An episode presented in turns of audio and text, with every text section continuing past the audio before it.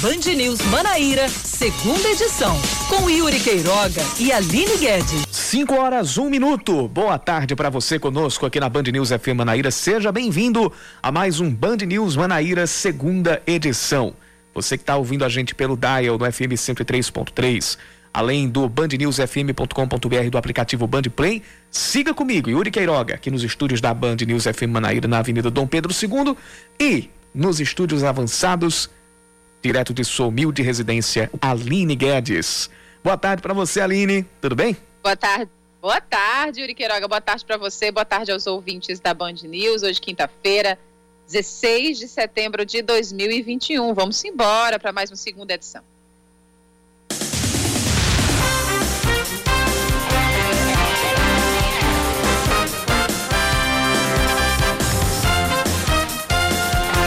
Em pronunciamento agora à tarde, o ministro da Saúde, Marcelo Queiroga, explica que a orientação para suspender a vacinação contra a Covid-19 para adolescentes sem comorbidades tem a ver com eventos adversos.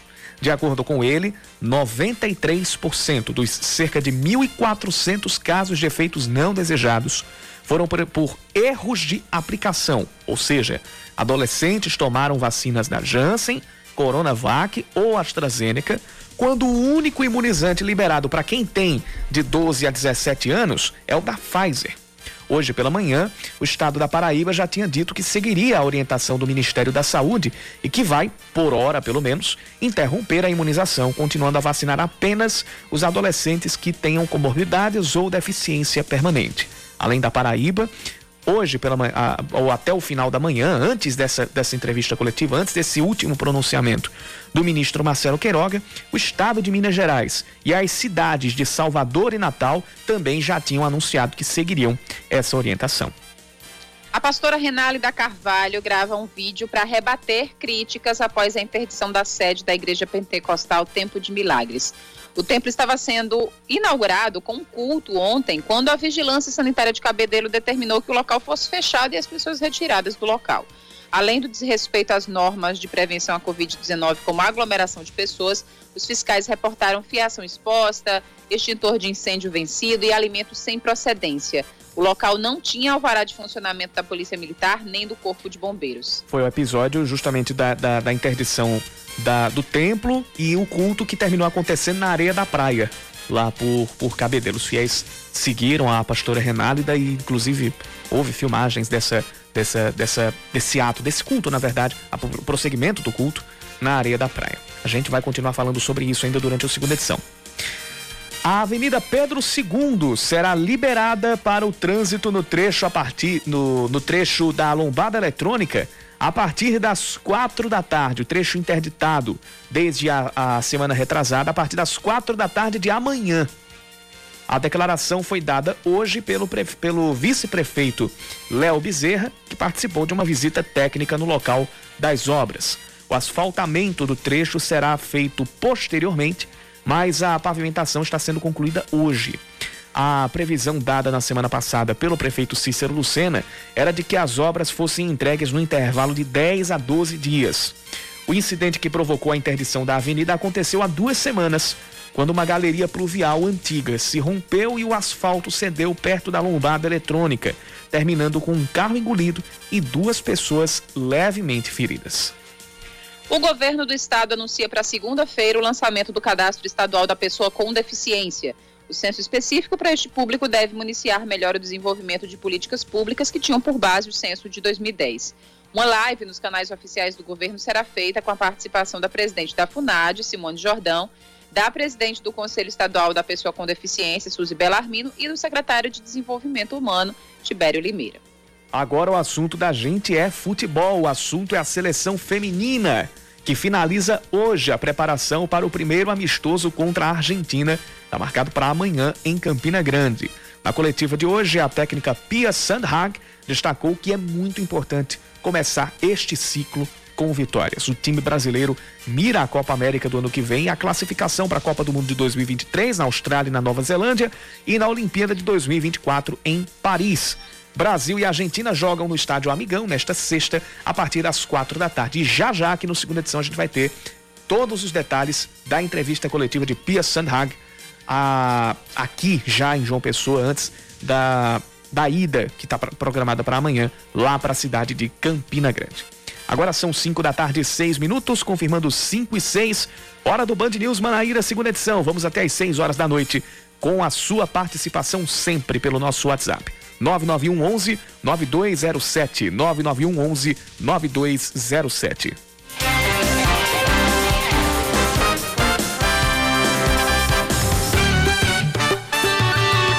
Band News. Tempo.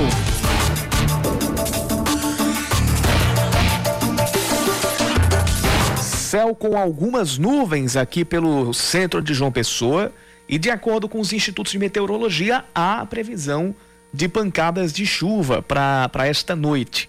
A temperatura já bateu 30 graus aqui na capital paraibana, agora está marcando 27, aliás, 28, perdão, e à noite a gente deve, deve ter 24 graus de temperatura. Em Campina Grande, Yuri Queiroga, quinta-feira parcialmente nublada, os termômetros marcando 27 graus e sem previsão de chuva para logo mais. A máxima chegou aos 30 graus hoje pela manhã e a mínima prevista para daqui a pouquinho é de até 18 graus. A gente começa com a participação aqui do nosso ouvinte Genildo Franca, ou Genildo França, é, que estava acompanhando aqui a coluna de Gerardo Rabelo um pouco mais cedo, sobre a história de, de, de Abdiessá. É, inclusive falou aqui a respeito, mandou a mensagem para cá para o 9911 9207. Valeu, Genildo. Obrigado pela sua participação. Continue conosco, mande sua mensagem 9911 9207. Em tom de desabafo, a pastora Renálida Carvalho publica um vídeo após ter a igreja interditada ontem durante o culto de inauguração lá na cidade de Cabedelo. Apesar disso, ela que lidera a, o braço paraibano da Igreja Pentecostal Tempo de Milagres, realizou a celebração a céu aberto na praia de Tambaú, aqui em João Pessoa. Segundo a vigilância sanitária, os motivos para fechar o espaço foram além de aglomeração de pessoas, que é um desrespeito às normas de prevenção à Covid-19, fiação exposta, extintor de incêndio vencido e alimentos sem procedência. Acusada por seguidores e outros pastores de ser uma, abre aspas, estelionatária da fé, fecha aspas, Renálida rebateu as críticas. Tu não sabe o que eu enfrento pra estar aqui, não, meu amor. Tu não sabe, não. Entendeu bem? Então pode falar mesmo da minha tatuagem, pode falar da minha forma de ser. Eu tô pouco se lixando, eu não tô nem aí. O meu negócio é orar e não sentir Deus. O meu negócio é subir no altar e Deus não me usar. Aí eu vou ficar preocupada, aí eu vou ficar louca. Mas enquanto falam, deduzem, problema é deles. Isso fala mais deles do que de mim. A interdição da, da igreja deve durar até que a situação seja regularizada, não só em relação a esses problemas encontrados pela vigilância sanitária, mas em relação à, à não expedição do alvará de funcionamento por parte da Polícia Militar e também do Corpo de Bombeiros. A pastora Renálida, desde 2017, publica vídeos e faz lives com pregações e testemunhos e é conhecida, principalmente no Instagram, por aquela por aquele quadro, por, por, por, por, uma série de vídeos, na verdade, que ela, que ela grava, intitulada Você Tem Um Minuto. São sempre é, gravações com um minuto de duração aproximadamente, com pregações e também com, com, com testemunhos.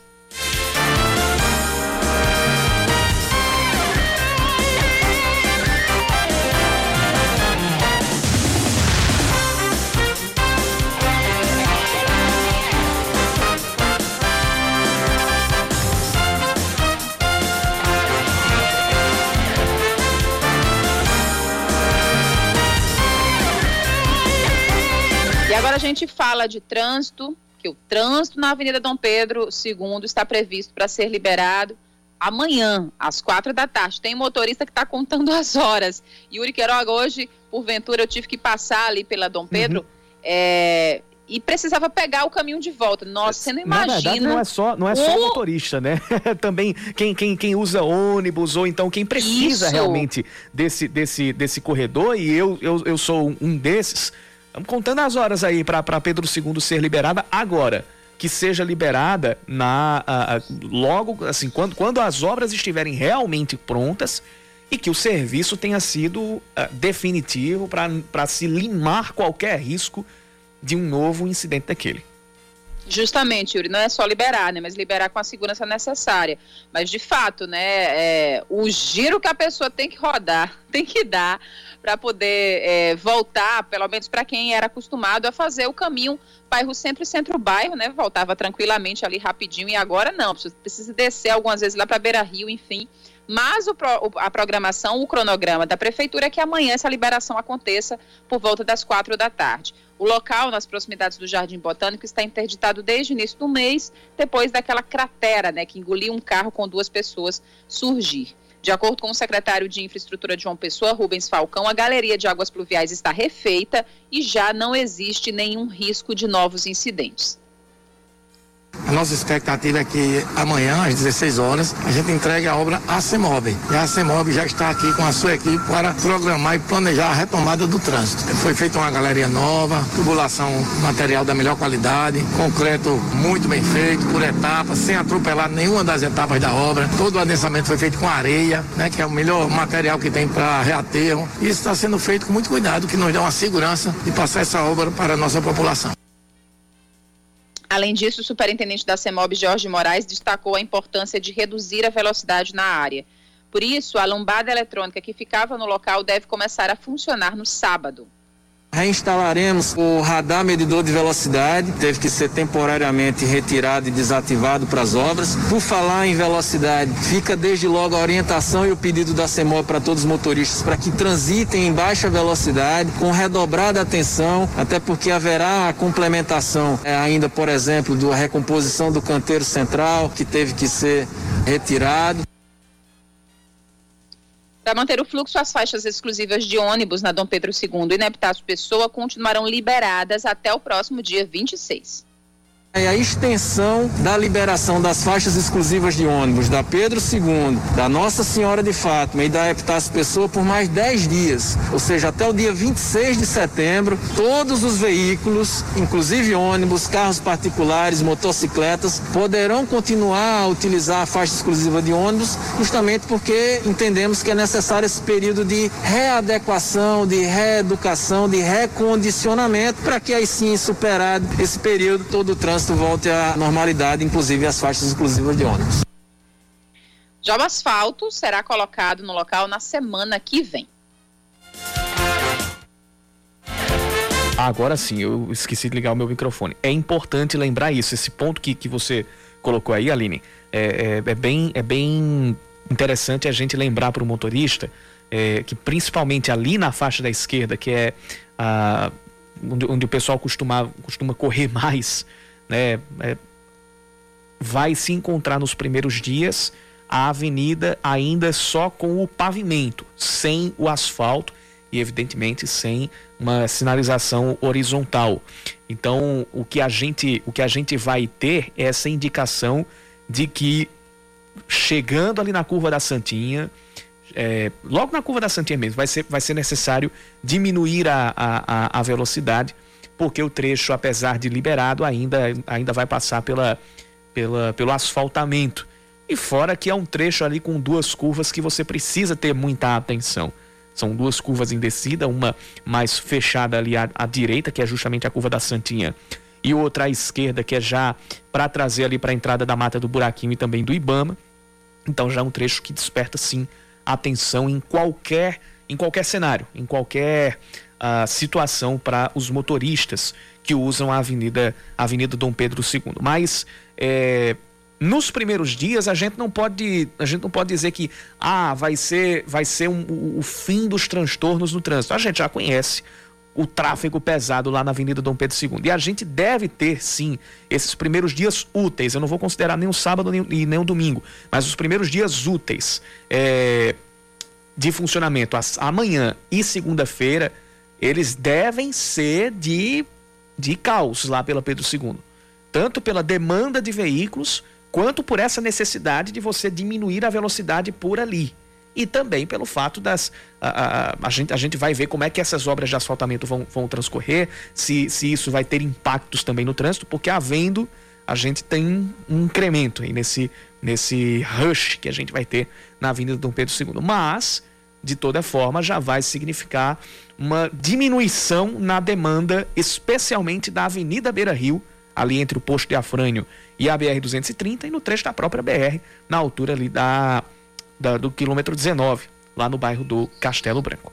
A gente vai ver então, a gente vai aguardar. Previsão, portanto, do vice-prefeito Léo Bezerra é de que a entrega ou a, a liberação do trânsito lá pela Pedro II, na, a partir da Rui Barbosa até o viaduto da BR-230, aconteça já a partir das quatro da tarde.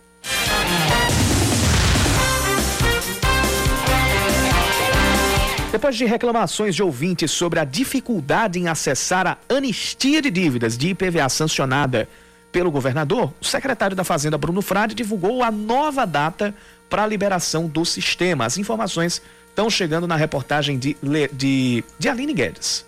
Já ia falar Leandro Oliveira, a reportagem é de Aline Guedes. O secretário executivo da Fazenda na Paraíba, Bruno Frade, afirma que até a próxima segunda-feira, dia 20, o sistema da Cefaz estará pronto para receber os pagamentos do emplacamento 2021 de motocicletas de até 162 cilindradas, aderindo à anistia de dívidas anteriores sancionada pelo governador João Azevedo. Muitos ouvintes da Band News FM reclamaram que não estavam conseguindo acessar o desconto. O secretário explicou que o órgão estava se adequando à mudança implementada pelo governador. A Secretaria de Fazenda e o Detran, ele precisa adequar os seus sistemas. Imagine você que tinha uma moto que o seu vencimento foi lá em junho, tá? Nós estamos permitindo que você pague o exercício de 2021 até dezembro, à vista ou de forma parcelada, e nós vamos anistiar os outros cinco anos. Então, nosso sistema precisa se preparar para permitir que esse seu pagamento seja feito sem juros, tá? E anistia. Então, levamos um tempo para desenvolver o sistema corporativo da Cefaz, mas o prazo já estou divulgando aqui desde já para todos. No dia 20, próxima segunda-feira, o sistema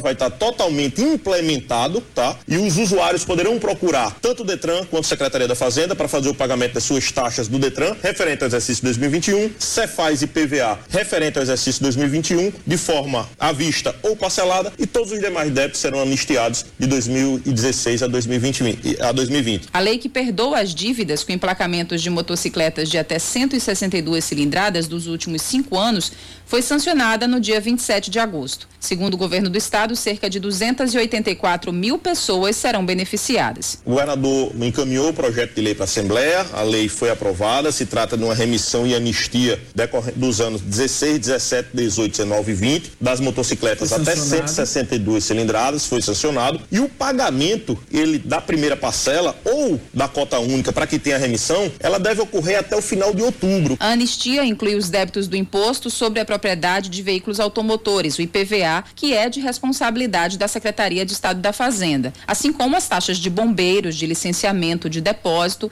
no caso de motos que estejam apreendidas em prédios de competência do Detran. Para ter direito ao perdão do IPVA atrasado dos últimos cinco anos, o proprietário precisa pagar o emplacamento de 2021 parcelado em três vezes ou pago em cota única, com desconto para pagamentos à vista. O prazo para pagamentos à vista foi estendido até o dia 31 de outubro.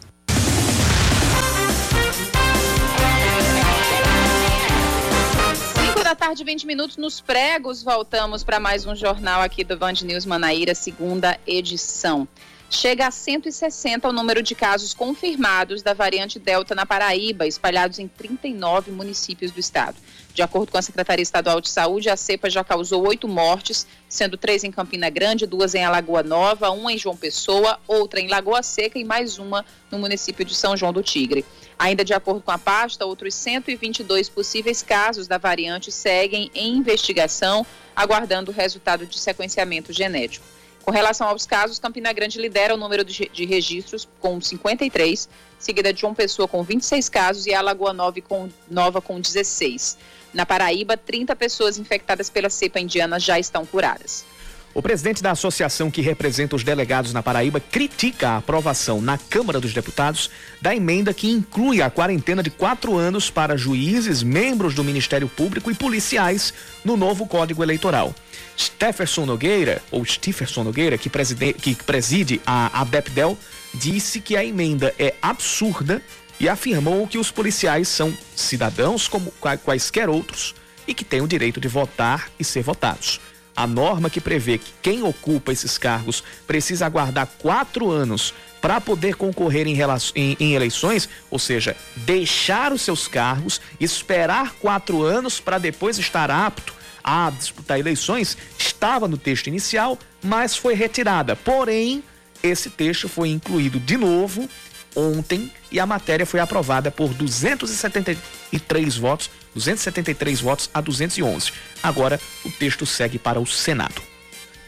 A Justiça Federal arquiva um processo contra a ex-prefeita de Patos e ex-deputada estadual Francisca Mota e outros denunciados na Operação Veiculação. Na decisão, o juiz Rafael Chalegre rejeitou o pedido do Ministério Público Federal para condenação por improbidade administrativa. Essa ação chegou a afastar Francisca Mota do cargo de prefeita em 2016, pouco antes das eleições. A operação apurou denúncias de fraude na licitação para alocar veículos em prefeituras do Sertão, como a de Patos. Além de Francisca Mota, tinham sido alvos os então prefeitos de São José de Espinharas, Renê Caroca e de Emas, segundo Madruga. O preço do litro da gasolina em João Pessoa continua variando de R$ 5,78 a R$ 6,10, segundo uma pesquisa fechada ontem pelo Procon. Oito postos diminuíram o preço, sete aumentaram e 95 mantiveram o preço do produto em comparação com a semana passada. A mesma pesquisa indicou variação de R$ 4,90 a R$ 5,40 no litro do álcool. O maior preço do diesel caiu 10 centavos, indo de R$ 5,10 para R$ 5,00, enquanto o preço mínimo está em R$ 4,55. O metro cúbico do gás natural veicular está custando de R$ 4,13 a R$ 4,99. O maior preço teve uma alta de 19 centavos em uma semana. Pulou de 4,80 para 4,99. Sem conseguir fechar com um novo atacante, o Botafogo e todos os outros times que disputam a Série C não podem mais trazer reforços para a competição. O prazo para publicação do contrato no boletim informativo diário da CBF terminou ontem. Para enfrentar o Jacuipense, o Belo não poderá contar com o atacante Luan Lúcio, que tomou o terceiro cartão amarelo contra o Manaus e está suspenso. O zagueiro Fred ainda está em recuperação de uma artroscopia no joelho e continua a expectativa pelo retorno do atacante Bruno Gonçalves. Botafogo e Jacuipense se enfrentam neste domingo às 8 da noite, com transmissão ao vivo pela Band News FM Manaíra a partir das 7h40. A narração será de Yuri Queiroga, com os comentários de Ellison Silva, as reportagens de Raíssa Golielme e o plantão de Oscar Neto.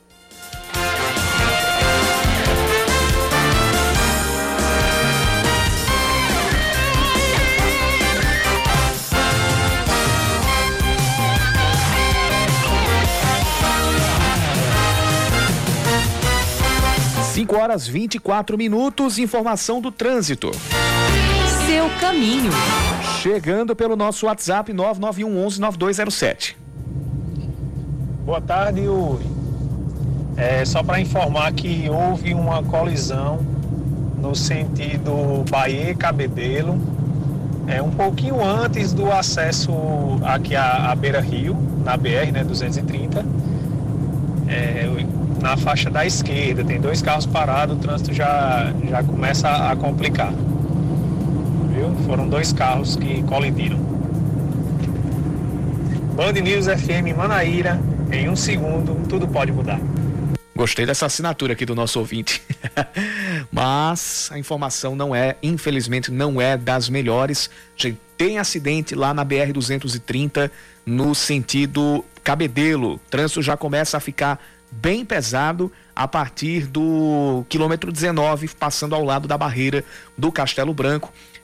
Até o momento é um engarrafamento que a gente pode chamar de pontual, porque vai dali até onde aconteceu essa colisão, que foi um pouquinho, um pouquinho ali após o, o viaduto do, da Beira Rio. Tá apontando aqui a, a, a manchinha mais escura da, do mapa da CEMOB está indicando que esse trânsito se estende praticamente ali até o viaduto da Geraldo Maris. Só vai liberando depois, né, do viaduto da Geraldo Maris. Não é imediatamente lá que aconteceu o acidente, foi um pouquinho antes, mas o trânsito só vai ficando um pouquinho melhor a partir dali. Naquele mesmo ponto, nesse mesmo trecho aqui entre o quilômetro 19 e o viaduto da Beira Rio, a gente tem no sentido oposto o trânsito moderado. Já teve dias de ficar pior, mas neste momento a gente tem uma, uma quantidade um pouquinho maior de carros por lá, mas o trânsito ainda está fluindo naquele trecho. Onde há lentidão é a partir da esquina da Rui Barbosa com a Barão, da Passa, a Barão de Passagem, para quem está vindo pela Pedro II, e na Avenida Beira Rio. A Beira Rio começando essa lentidão a partir da esquina com a Miguel Santa Cruz, indo até a perna de acesso à BR-230.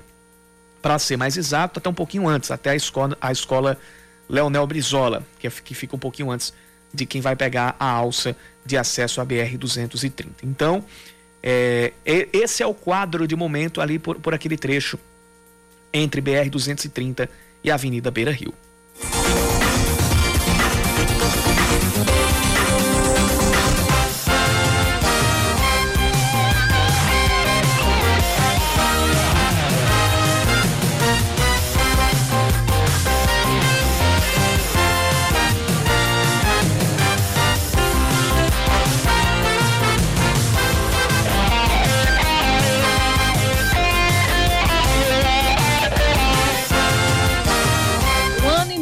Enfrentando a pandemia da Covid-19, é natural que as atenções estejam voltadas para o vírus. No entanto, outras questões de saúde relativas às arboviroses começam a chamar a atenção.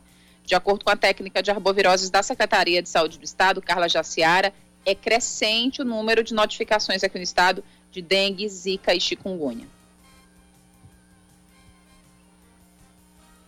Infelizmente, as arboviroses elas não pararam, a epidemia está aí. Muitos casos, muitos óbitos de dengue, de chikungunya, de zika, de casos notificados e casos subnotificados. Esse, essa crescente de notificações, ela é reflexo desse trabalho que vem sendo feito constantemente do assessoramento junto aos municípios. Em João Pessoa, a prefeitura faz um levantamento de índice rápido por investigação por Aedes aegypti, que aponta as áreas com maior risco para a presença de focos e reprodução do mosquito. O resultado do levantamento realizado entre o dia 1 até o dia 11 de junho indicou que a capital estava com médio risco para a reprodução do mosquito transmissor dos vírus da dengue, zika e chikungunya. A Vigilância Ambiental já programa ações de combate aos focos e armadilhas com os agentes de endemias nas áreas que apresentaram maior risco de infestação. Nesse último boletim, nós temos mais de 14 municípios que identificaram a dengue tipo 2, né? E dengue tipo 1 apenas em um município. É um tipo de dengue um pouco mais grave, assim, é um sinal de alerta. Existem quatro tipos. São a mesma sintomatologia, porém com uma gravidade maior, podendo é, o indivíduo vir a óbito. Carla Jaciara lembra que os focos do mosquito, na grande maioria, são encontrados dentro de casa, quintais e em jardins. Daí a importância das famílias não esquecerem que pelo menos uma vez por semana deve ser feita uma faxina, principalmente nesses locais abertos, quintais, jardins, para eliminar copos descartáveis, tampas de refrigerantes ou outras garrafas e, em especial, lavar bem a caixa d'água e depois vedá-la.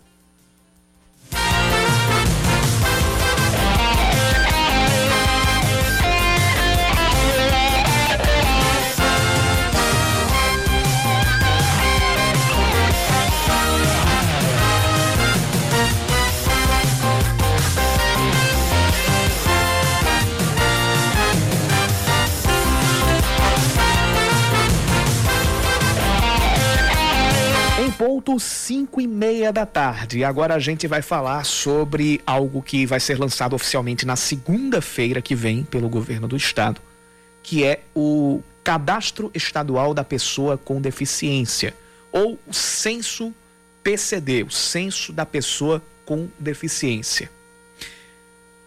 Quais são os principais problemas de uma sociedade com qual frequência eles acontecem? O censo é o responsável, ou deve ser o responsável, por responder essas perguntas e entender o que é essencial para a população brasileira a curto, médio e longo prazo.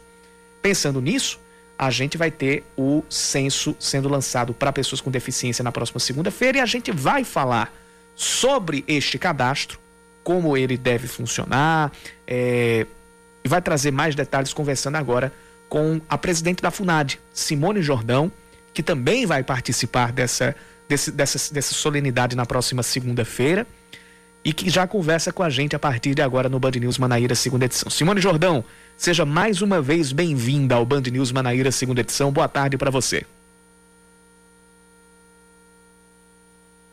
Simone? A gente está sem um contato aqui com, com Simone Jordão, que é a presidente da, da, da FUNAD. É, daqui a pouquinho a gente vai tentar restabelecer o contato aqui com a, com a, a presidente da, da, da, FUNAD. Ela, além da, da do, do, secretário de Desenvolvimento Humano do Estado, Tibério Limeira, e também da Suzy Belarmino, Suzy Belarmino que vem a ser a presidente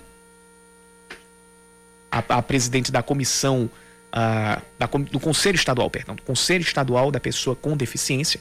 É, é, esses três vão participar dessa, dessa cerimônia na próxima, na próxima semana.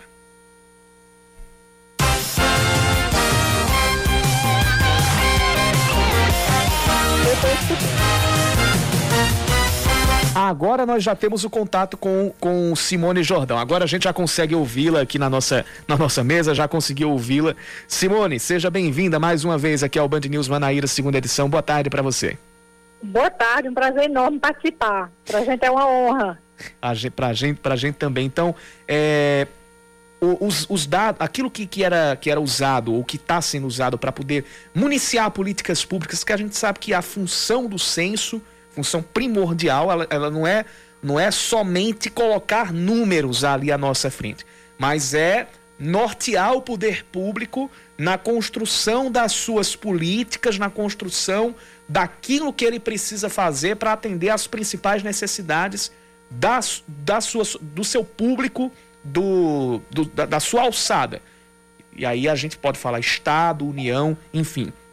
É, Com certeza. Esse, esse censo que, que vai ser feito, é, ele deve funcionar como deve, quais, quais devem ser os passos, de que maneira a população e principalmente este público, que são as pessoas com deficiência, podem ter acesso?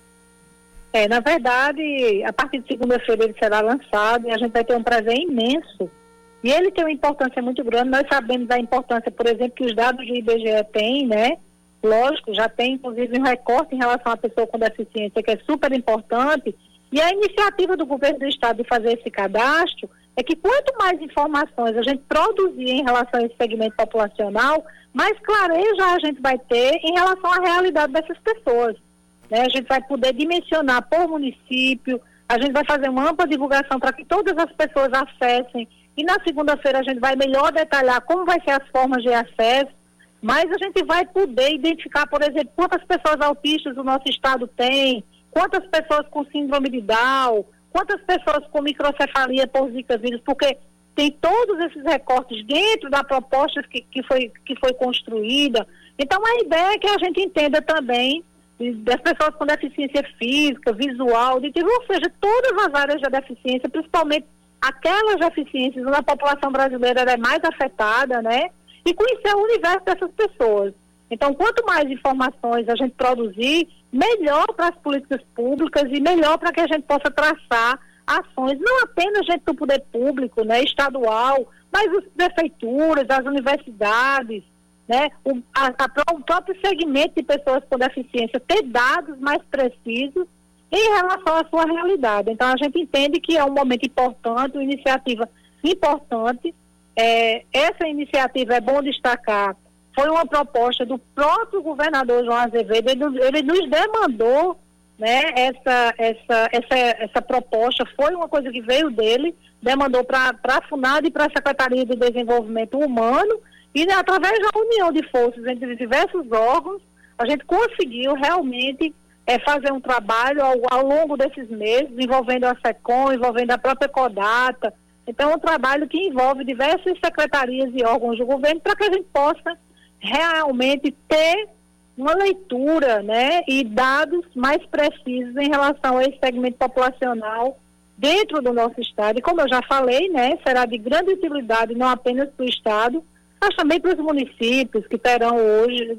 E a gente imagina que daqui a uns seis meses, vai depender muito da adesão do segmento, a gente já tenha condições de, inclusive, produzir relatórios e fazer uma leitura mais detalhada sobre esses dados a, a gente sabe que o censo ele precisa ser uh, uh, o mais amplo, o mais amplo possível, qualquer censo. É, e principalmente estes que a gente que a gente está tratando e este que se propõe e vai começar na próxima na próxima segunda-feira. A, a base de dados que estava sendo usada para traçar essas políticas públicas para as pessoas com deficiência estava sendo o, o censo de 2010 com esse novo censo, com esse censo que vai começar nessa segunda-feira, é, quais são os principais pontos críticos existentes para traçar essas, essas políticas públicas é, que estão hoje e que podem ser resolvidos a partir desse novo censo?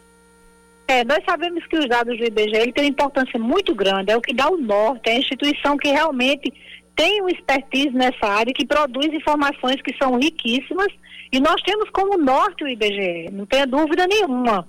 Né? O que nós vamos fazer com esse cadastro, é, nós utilizamos o, o, uma forma de, de, de, de pergunta de forma diferenciada, de forma que a gente consiga chegar às pessoas que têm muita dificuldade ou não conseguem de modo algum andar ou enxergar ou se locomover, que são aquelas pessoas que precisam de assistência à saúde, que precisam de tecnologias assistivas.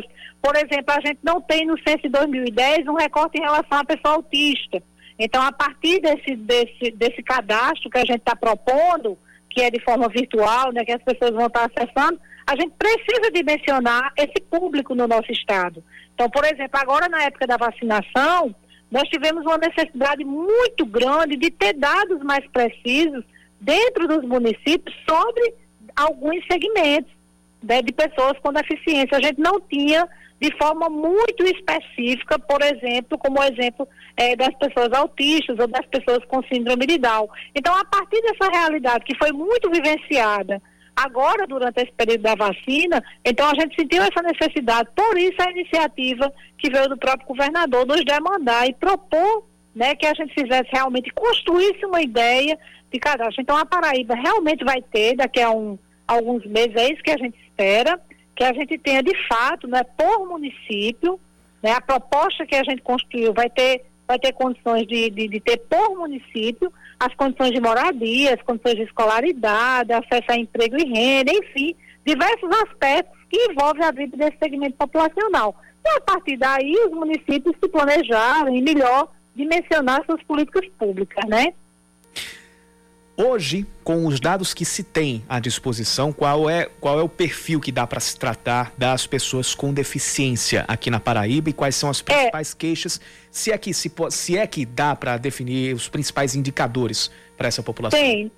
Nós temos, né, segundo o censo do IBGE de 2010, nós temos 27% da população é, com algum tipo de deficiência ou mobilidade reduzida, 27%. Agora, recentemente, o IBGE publicou a, a Pesquisa Nacional de Saúde, né, que eles fazem uma nova leitura, digamos assim, eles realmente pegam é, a partir de uma, de, de, uma proposta de nivelar é, esse entendimento em relação ao que tem, as pessoas que têm deficiência. Então, nessa nova leitura que foi feita de pessoas que têm muita dificuldade ou não conseguem de modo algum, a Paraíba se coloca como 10% em torno da população com algum tipo de deficiência mais séria, digamos assim. Então já é um percentual alto, se colocando como o segundo lugar no Brasil com maior percentual de pessoas com deficiência, tanto nos dados do IBGE produzidos em 2010, como agora nessa pesquisa nacional de saúde, a Paraíba continua né, no, em segundo lugar em relação ao percentual de pessoas com deficiência. A pesquisa do IBGE é feita por amostragem, né? mas ela bateu muito, é o mesmo, é, não o mesmo percentual, mas a Paraíba ainda no ranking de segundo estado do Brasil com maior percentual de pessoas com deficiência. Daí você vê a importância que tem de órgãos, de poder público, além do que a gente tem com o BGE, que realmente é o órgão que tem muito expertise na área, que esses dados que a gente utiliza, criar outras estratégias né, de fazer cadastro como esse que está sendo proposto pelo governo do estado, para que a gente tenha também né, mais informações e mais elementos que possam nos subsidiar além do que a gente já tem como nosso, que é o próprio IBGE. Para a gente finalizar, é, há uma previsão para a conclusão desse censo e para quando ele deve ser divulgado? Não, ele vai ficar disponível para a população a partir de segunda-feira. Nós vamos uhum. na live detalhar como vai ser a forma de acesso, que vai ser é, divulgado e lançado, né? E a gente pretende que fique um tempo. Nossa proposta é que a partir daqui a uns seis meses a gente já possa fazer uma leitura, compilar alguns dados e fazer uma apresentação, digamos assim, de alguns dados já a partir dessas informações contidas nesse cadastro. A gente conversou aqui na Band News FM Manaíra com, o, com, a, com a presidente da FUNAD, Simone Jordão, para falar a respeito do, do censo das pessoas com do cadastro estadual das pessoas com deficiência, que é o censo PCD que vai ser lançado na próxima segunda-feira às 10 da manhã aqui, na, uh, aqui em João Pessoa. Simone, muito obrigado pela participação. Eu que agradeço. Muito obrigada também. Agora são 5 horas e 42 minutos. A gente volta já.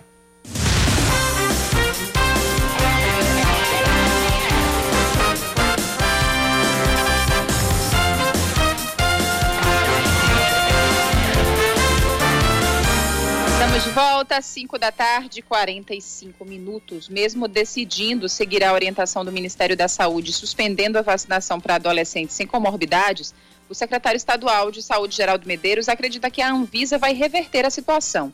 Geraldo disse que a suspensão é uma medida cautelar por causa da ocorrência de um evento adverso grave.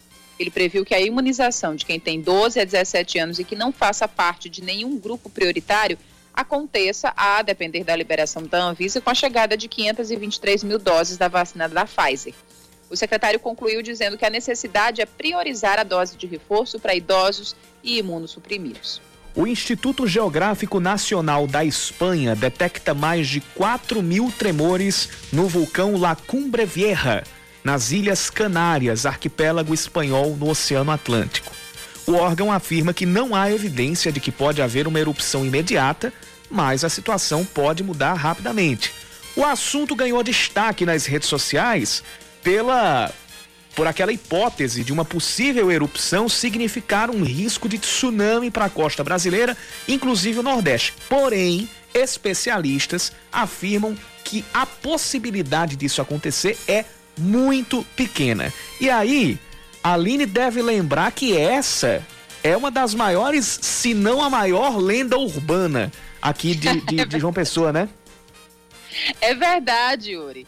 É, sempre, nos, sempre existiu essa. Sempre não, né? Mas enfim, a gente lembra bem. De, Nos últimos 15 anos. Na década passada, existia essa lenda urbana, né? Enfim, já virou lenda urbana porque, de fato, a gente já se assustou por um tempo, né, Yuri? Ah, estamos no ponto mais oriental das Américas, então somos o primeiro a ser atingidos, né? Numa situação é, como essa, enfim. Mas todos os especialistas sempre reforçando, gente, é uma possibilidade muito remota. Mas, enfim, né? De tempos em tempos aparecem os sites sensacionalistas para fazer o terrorismo é, mental com as pessoas, é, né, Yuri? O que, o que acontece? O, o, que é, o que é fato é a, houve realmente um aumento da atividade sísmica lá no vulcão. Sim. No, no, no, no La Cumbre Vieja, que fica em Teneguia, lá nas ilhas, nas ilhas Canárias, fica na, na verdade no sul da ilha de La, La Palma. Mas é preciso dizer, e, e, e não, é, não é somente para tranquilizar, é o que os especialistas dizem, que, é, primeiro, não há uma evidência de erupção imediata, apesar do aumento da atividade sísmica. Segundo, uma possível erupção teria um risco muito, teria uma possibilidade muito pequena de produzir um evento extremo na, na costa na costa brasileira e aí principalmente aqui no Nordeste e aí as cidades que estão aparecendo mais nos trending topics do Twitter. Rio de Janeiro e Florianópolis. Também são, são cidades que que estão pintando muito nas redes. E o terceiro ponto é que ah, Nisso tudo, eu lembro, lembra que a gente uma vez já falou aqui em política de evacuação, em, em, em, em não programas, mas é, estrutura para situações de emergência que é muito difícil a gente ter aqui no país, que isso também é preciso, é, é preciso ter. A, a mínima possibilidade é preciso você ter a máxima prevenção. Mas é preciso dar essa notícia do tom que ela precisa ser dada. E, e, e, a notícia é: houve um aumento da atividade sísmica do vulcão La Cumbre Vieja, mas nem há uma evidência forte de que haja uma erupção a curto prazo e nem existe ou nem se aponta pelos estudiosos uma possibilidade considerável ou minimamente grande de haver um evento extremo, uma tsunami aqui na costa nordestina. Isso é o que está posto.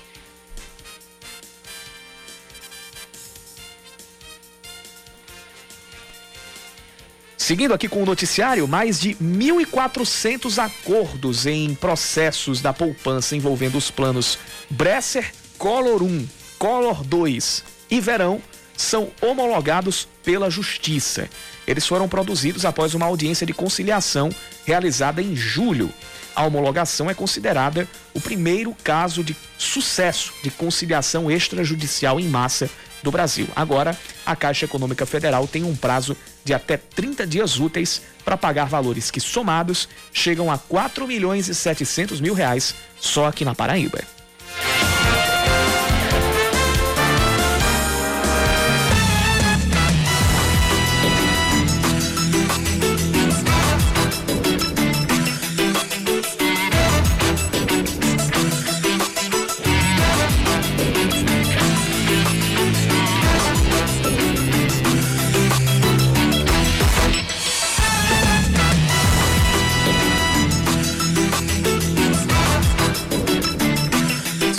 Bloco passado a gente trouxe a atualização dos preços dos combustíveis aqui por João Pessoa.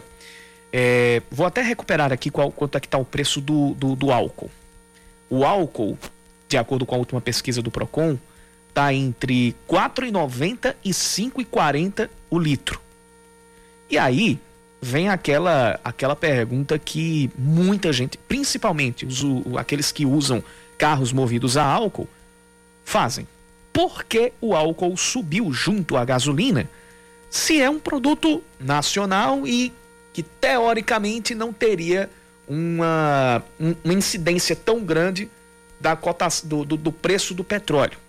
Aline Guedes ouviu especialistas para tentar responder essa questão que tem intrigado e estressado muita gente. Vamos ouvir.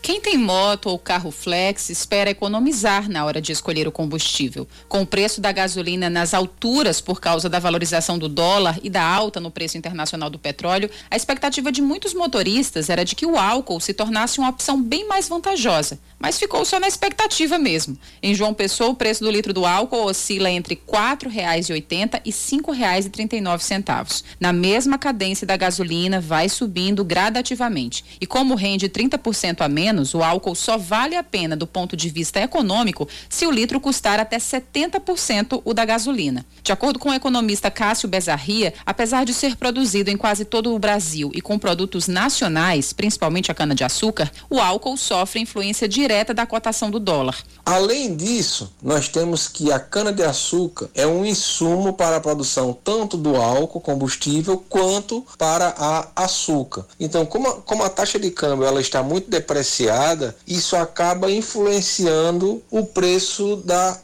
da açúcar nacional. Então surge essa disputa entre produzir álcool ou produzir açúcar. E isso acaba influenciando os preços também desse combustível. O presidente do Sindicato da Indústria de Fabricação do Álcool na Paraíba, Edmundo Barbosa, argumenta que há também outros pontos que pesam na precificação do etanol, como a entre-safra da cana-de-açúcar. Tem um ciclo longo a cultura da cana-de-açúcar. Esse ciclo de cinco anos começa com o plantio e esse plantio tem um custo alto, para plantar, adubar, enfim, fazer com que aquela cana chegue a produzir 60, 70, 80 toneladas de cana por hectare. No entanto, a gente está sujeito ao risco climático, ou seja, ausência de chuvas, períodos de baixíssima precipitação, como aconteceu, por exemplo, agora em junho, um, um dos piores meses de junho dos últimos 10 anos para algumas empresas. E no fim das contas, há ainda a lei da oferta e demanda, a mais comum e que parece guiar com maior peso a mudança de valores nas bombas. Com a gasolina em alta, o consumidor passa a procurar mais pelo etanol. Esse aumento na demanda abre margem para que os produtores e revendedores cobrem mais pelo álcool.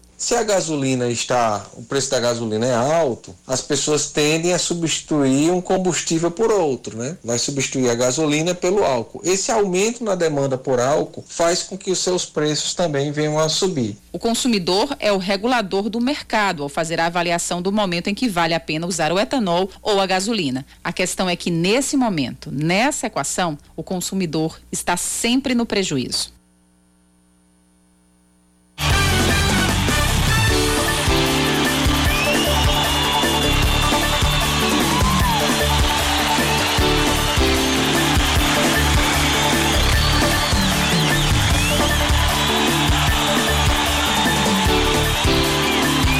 Gabriel Medina é tricampeão mundial de surf. E todas as informações você confere agora no destaque da reportagem de Maurício Ferreira. Ser tricampeão mundial e entrar para uma galeria onde só atletas fora de série podem chegar. Foi assim que Gabriel Medina acordou no dia seguinte à vitória na decisão da Liga Mundial de Surf na temporada 2021. E de realizar o meu sonho é foi um dia perfeito para mim. Foi até difícil de dormir, na verdade. Eu não consegui dormir. Mas aos poucos tá, tá caindo a ficha e, pô, fico muito feliz de, né, de trabalho concluído este ano. Caneco, conquistado em Trestles, na Califórnia, se junta aos outros dois, levantados em 2014 e 2018. Chegar ao tricampeonato sempre foi um dos grandes objetivos da carreira de Gabriel Medina. E essa ambição, que moveu o brasileiro desde 2011, quando passou a fazer parte da elite do surf mundial, torna o último título o mais especial deles. Foi o que eu, foi o meu sonho máximo, assim, algo que eu era além dos meus sonhos, né? Talvez intocável, fora né, pessoas que eu admiro, né, como o Ayrton, Pelé, é, o Mick Fanning, é, são esses caras que têm esse número, sabe? Três vezes campeão mundial. Por isso que eu sempre é, tive isso de exemplo e quis muito, né? Eu sonhei com esse momento. Gabriel Medina foi campeão em Trestles em uma final brasileira contra Felipe Toledo. O adversário da decisão já era esperado pelo agora tricampeão do mundo. Na verdade, eu tinha um sentimento que ia ser nós dois na final ali. Então, eu sabia que a bateria ia ser difícil. Eu foquei em mim, eu segui meu instinto ali, né? Até escolhas de manobra, né? Que eu acabei fazendo backflip, é, fui para os aéreos. Com três títulos, Medina se coloca na prateleira de lendas do surf, como o australiano Mick Fanning e o havaiano Andy Irons. Em números, Kelly Slater, com 11 títulos mundiais, ainda está longe de ser alcançado. Comparações são inevitáveis. E conquistas à parte, sobre ser o surfista mais completo da história, Gabriel prefere rechaçar esse posto. Não, é difícil, pô. Esses caras Kelly para mim é, é o cara do surf, são caras intocáveis, né? Então, só de estar tá, né, envolvido nisso, um moleque que sonhava um dia, né, ser surfista profissional, né, e campeão mundial, para mim hoje eu tô vivendo o meu sonho. Com o troféu da temporada em mãos, é hora de descansar, mas a sede de novas glórias não para por aí.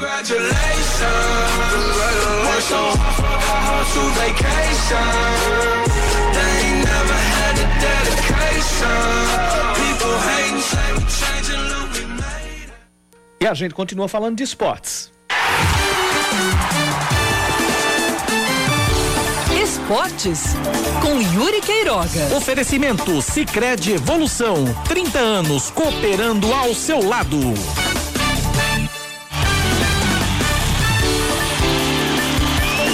Hoje, quem conversou com a imprensa foi a técnica Pia Sandhag, a treinadora da seleção de futebol feminino. Teve em entrevista coletiva, a seleção brasileira está concluindo hoje a preparação para enfrentar a Argentina amanhã no estádio Amigão, em Campina Grande. O jogo começa às quatro da tarde. Sempre é bom lembrar que são dois amistosos que serão realizados pela seleção brasileira aqui na Paraíba. O primeiro amanhã em Campina Grande e o outro na segunda-feira aqui em João Pessoa, no estádio Almeidão, também às quatro da tarde e também contra a Argentina. Então, no treino de hoje, na quinta-feira, a gente tem aquele termo. É, eu costumava usar mais quando tinha 13, 14 anos de idade. Na verdade, costumava-se usar naquele tempo, que era o chamado treino a pronto.